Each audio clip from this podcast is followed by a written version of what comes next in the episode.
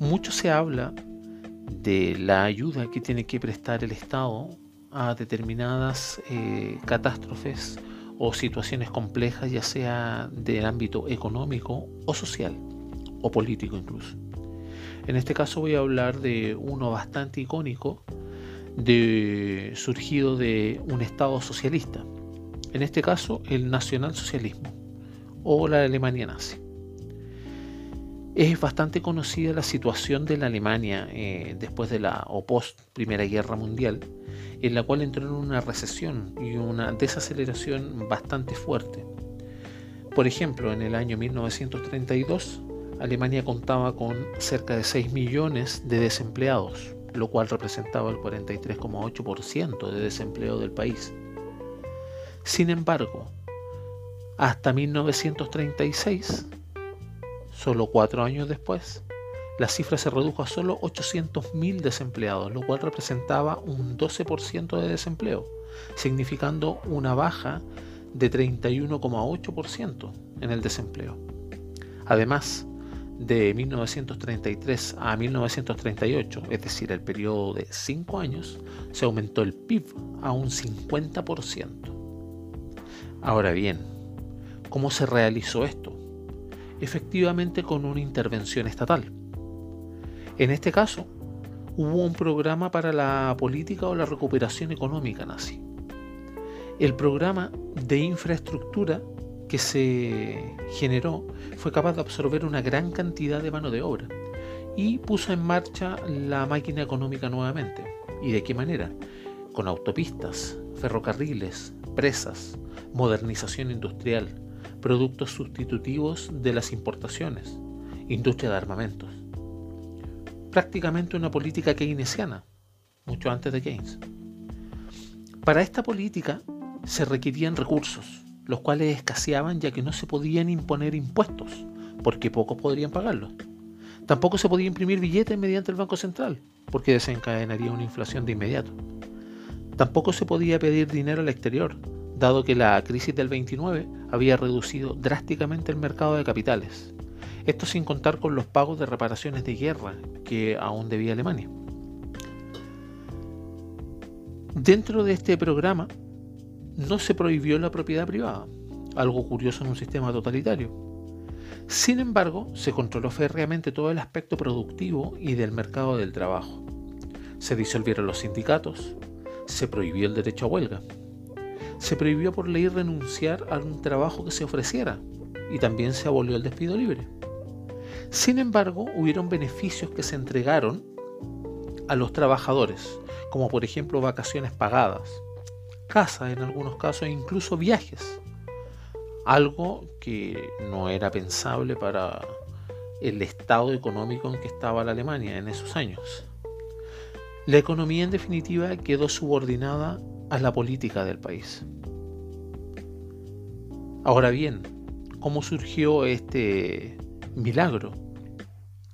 Básicamente con un instrumento financiero denominado letras MEFO, creadas por el ministro de Economía de entonces, Hjalmar Schacht.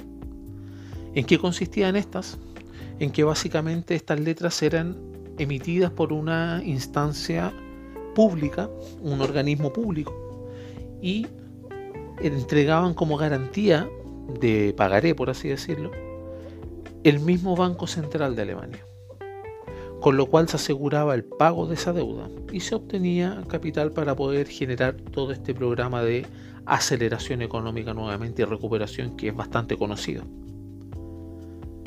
Ahora bien, todos sabemos, sobre todo los libertarios, que el camino al infierno está plagado de buenas intenciones. Y esto es lo que ocurrió con la Alemania, que acabo de describir a grosso modo. Una economía pujante, con un sentimiento de pertenencia alto, con un estado de agradecimiento de los habitantes hacia su estado. Mandó a sus hijos a la guerra, a morir. Vivieron su vida durante muchos años, sin saber que en Polonia, a unos kilómetros, estaba uno de los campos de concentración más tristemente célebres que existen hasta ahora como Auschwitz y otros tantos campos de concentración que, que no se nombran demasiado, pero era toda una red. Todo, claro, controlado desde el Estado.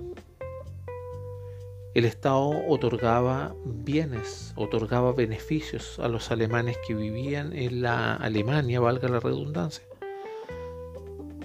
Sin embargo, a costa del sufrimiento de millones. Como todos los regímenes totalitarios que han existido y que aún, lamentablemente hoy en día, siguen existiendo.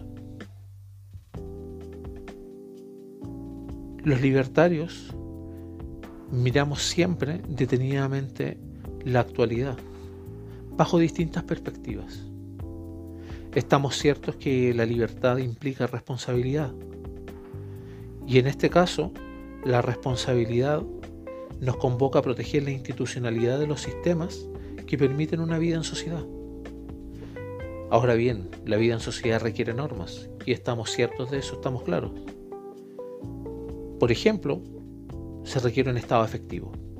Esto significa eficiente y eficaz, que sea austero y pequeño, que asegure a los ciudadanos servicios básicos como por ejemplo seguridad y ley. Seguridad que consiste en delegar la fuerza legítimamente ejercida, perdón,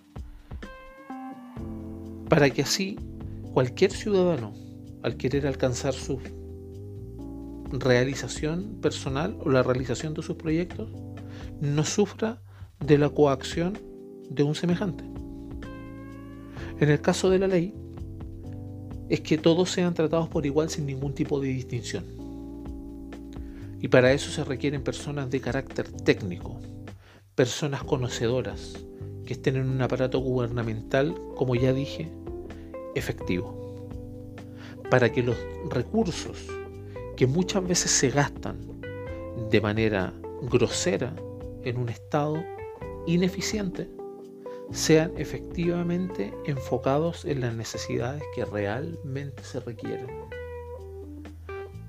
Actualmente, nuestro país está pasando por un periodo bastante complejo, con una agitación social efectuada en su génesis por grupos bastante pequeños, que sin embargo lograron tocar las fibras más íntimas de los resentimientos que dormían en el inconsciente colectivo. Problemas que nosotros sabíamos, como mala atención en salud, mal sistema de salud, mala educación, no, hay seguridad, tampoco hay ley. Paradójicamente, en el caso del sistema de salud, haciendo las comparaciones entre cantidad de atendidos en sistema privado versus el servicio que se entrega, ya sea los que se atienden en sistema público y sistema privado, haciendo las comparaciones por cada sector, el sistema privado gasta mucho menos que el sistema público. Y es porque los recursos se van desviando en el curso y no llegan al fin último, que en este caso es atender a las personas dignamente, tanto en oportunidad como en forma.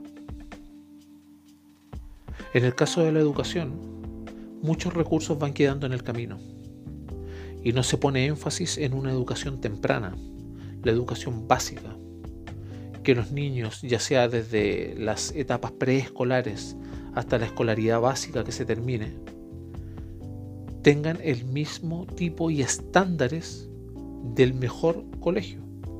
Y eso lo puede manejar el ministerio. Sin embargo, la educación se, se ha mal entendido como un foco de adoctrinamiento, lamentablemente de corte social marxista. En el caso de las leyes, el que hayan grupos de interés o de poder relacionados con el Estado y en sociedad al Estado nos garantiza una ley pésima, nos garantiza la tiranía del ejercicio del poder. por algunos fiscales e incluso algunos magistrados que se creen por sobre la ciudadanía. Casi es como llegar al Olimpo y sentirte condenado por tener menos. Eso es exactamente lo que los libertarios rechazamos y criticamos y condenamos de la manera más categórica.